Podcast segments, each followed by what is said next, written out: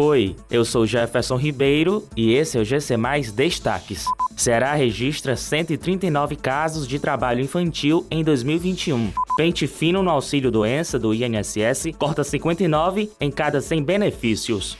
Mulheres são minoria no mercado de ações no Brasil.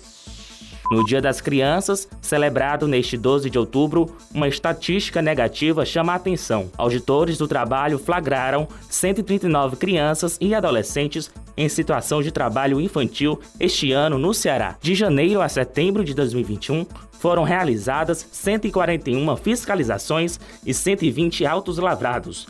Além disso, 177 casos estão sendo verificados pelas equipes.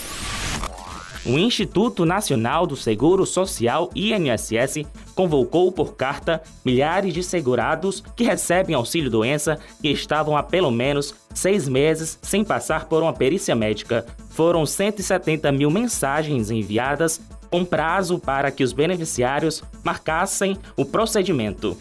Um levantamento feito pela B3, a empresa que administra o principal mercado de ações do país, a antiga Bolsa de Valores de São Paulo, mostra que as mulheres estão longe de ser maioria à frente das empresas de capital aberto.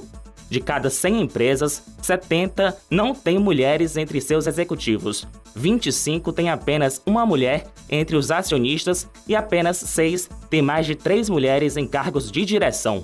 Essas e outras notícias você encontra em gcmais.com.br.